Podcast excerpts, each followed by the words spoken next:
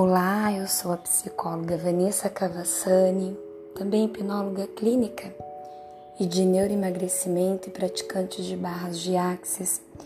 Esse podcast tem por tema o estresse é sempre algo ruim? Você já tem essa resposta na sua mente? Se não, vamos construir aqui juntos nesse podcast. A literatura mostra que o estresse ele acontece em reações que trazem para nós medo, mas também reações de afetos positivos. E aí vem todas aquelas reações neuroendócrinas do estresse, do sistema nervoso central, que muitas vezes são ruins, né, de sentirmos. Porém, a literatura ela traz o termo de estresse e eustresse para entendermos que acontecem reações de medo, mas também de afetos positivos. Sendo, né, o de estresse aquele estresse ruim que causa o desconforto, recheado de afetos negativos e de tristeza. E sendo o eustresse a situação de estresse carregado de afetos positivos, alegria. Em uma situação de felicidade muito intensa, nós experimentamos sim as mesmas reações físicas do estresse, mas é legal entendermos que não é um estresse negativo, é o eustresse, que é um estresse positivo. Percebemos muito isso quando a pessoa está apaixonada, por exemplo, quando ela diz que parece ter borboletas em seu estômago, né? Nada mais é do que uma diminuição da circulação sanguínea e vem composta aí do estresse positivo trazendo reações físicas. Então eu trago aqui nesse momento um exemplo bom, né, de eustresse. Então a atividade física é um exemplo de eustresse. O que acontece na atividade física? Há uma ativação do eixo hipotálamo, hipófise adrenal e também do sistema nervoso central, simpático. E é bom, pois tem uma característica de controlabilidade. Podemos controlar, né, o tanto de atividades físicas que atividade física que queremos praticar exceto os atletas, né, pelo ritmo de treinamento intenso que eles têm e que por, por vezes pode ser prejudicial se não for adequado, assistido e acompanhado por um profissional de saúde ou por alguma equipe de, de mentoria ou de assessoria. Então, o atleta precisa desse acompanhamento ou o indivíduo que tem uma necessidade, uma escolha de intensificar a sua prática de atividade física requer sempre um acompanhamento para que não aconteça de virar um estresse, né? Um estresse negativo. Então a atividade física é muito importante, até por essa característica de controle. E aí a gente vai alinhando. Se pratico muita atividade física e está me fazendo mal, eu vou diminuindo um pouco para que não cause o estresse, o estresse negativo. As atividades físicas, então, são tipos de estressores que levam ao bem-estar e à saúde como um todo. É um estresse positivo, apesar de que na atividade física há um aumento da frequência cardíaca, há um aumento da frequência respiratória e um aumento da glicose no sangue, que pode ser um pouco desconfortável, ainda assim é positivo. E, e todo esse acontecimento aqui faz um treino de balanceamento entre a atividade simpática e a atividade parasimpática, que são atividades do nosso sistema nervoso central. E por que, que é importante que você saiba disso? Porque por trazer esse equilíbrio só pela prática de exercício físico, de atividade física, Eu não menciono exercício, porque exercício parece que é algo pesado, né? Ruim de fazer. Por trazer esse equilíbrio, indivíduos que realizam a atividade física lidam melhor com o estresse. Até um termo, uma terminologia chamada coping, que significa isso: lidar melhor com a vida, ser mais resiliente. A atividade física traz um fator de proteção para o ser humano. Então, quem pratica atividade física por uma questão de equilíbrio nesse balanço, né?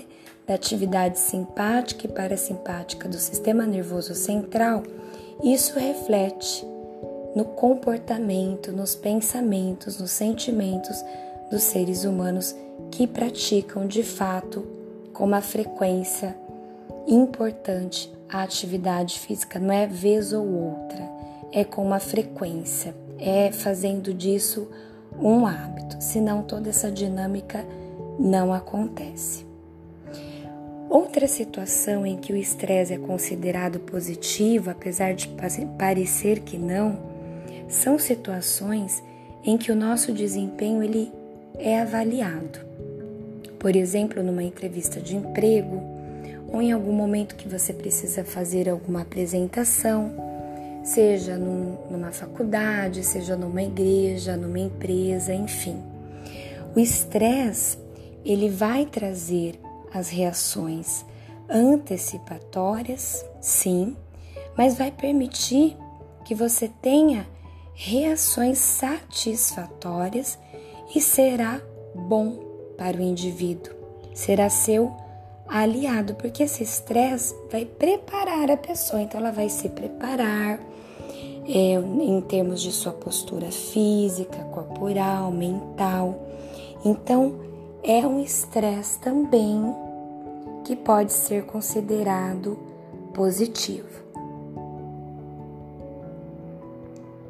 E há uma lei que nos faz compreender melhor sobre isso, que é a lei de Yerkes Dodson.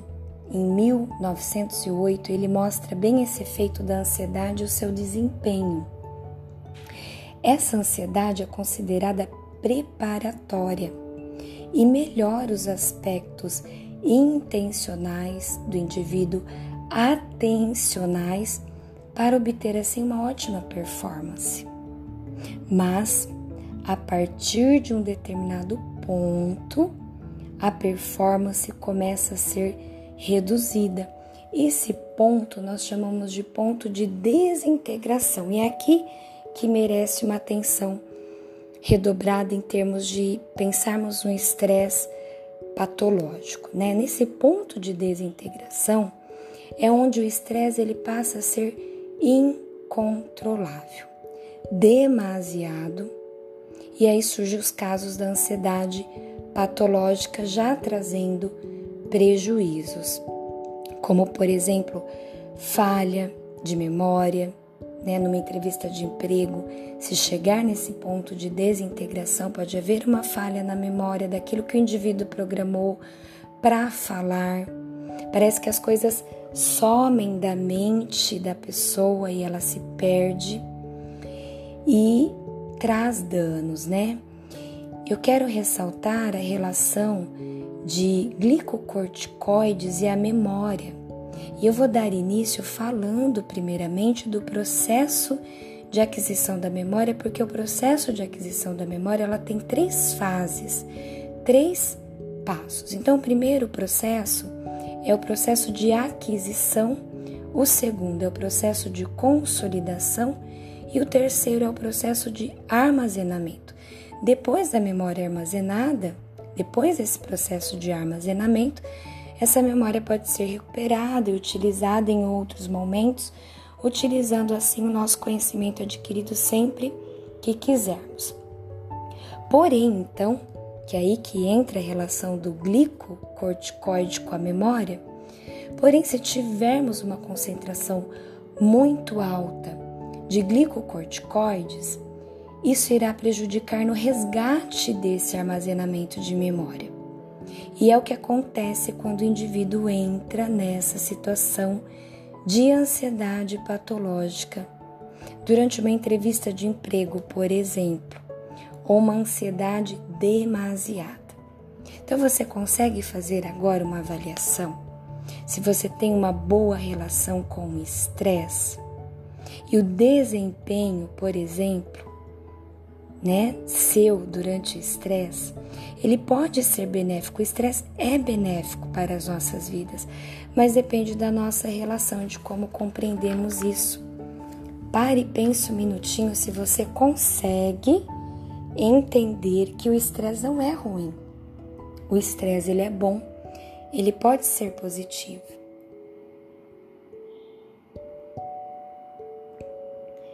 Quem aperfeiçoou os estudos sobre o estresse foi Hans Schelle.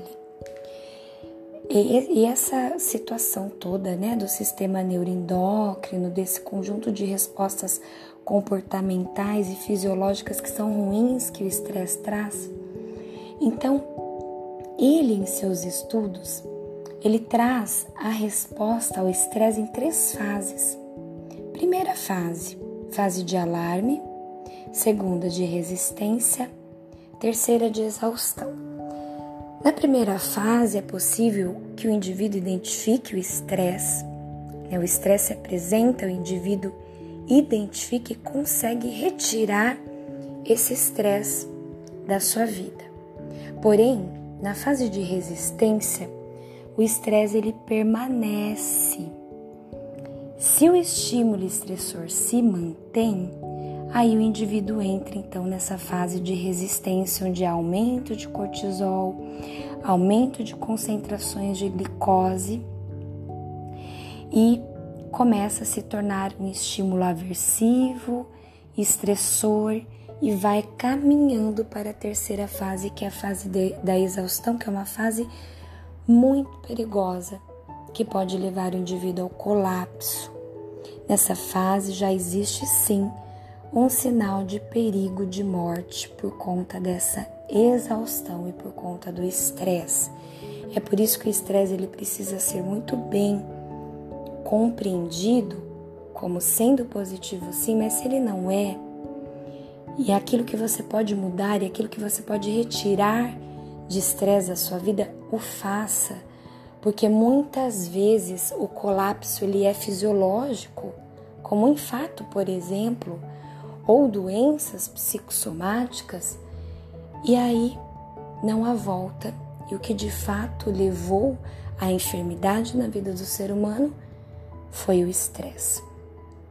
Há uma curva que eu quero deixar aqui para finalizar esse podcast, que é a curva de resposta dos, dos hormônios do estresse, e ela traz um efeito anorexígeno e um efeito orexígeno.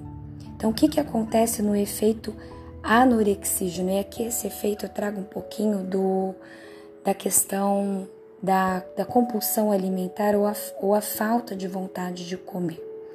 Então, no efeito anorexígeno, o estresse ele aumenta, ele aumenta a produção de CRH, são os liberadores de corticotrofina. O que acontece aqui nesse efeito é que reduz o desejo do indivíduo de comer, o indivíduo se recusa a comer.